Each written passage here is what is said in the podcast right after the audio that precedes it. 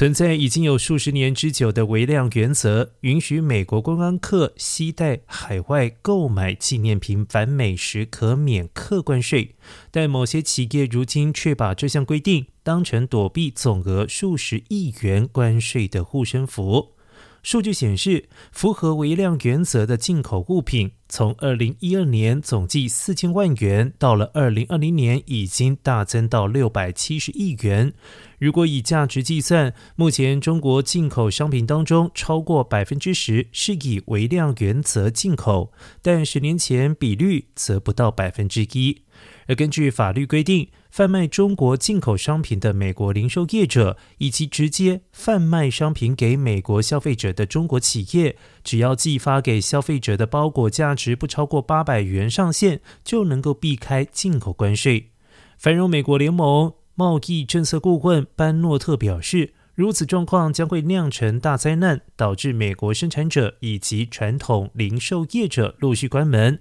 美国就业机会也会遭受到破坏。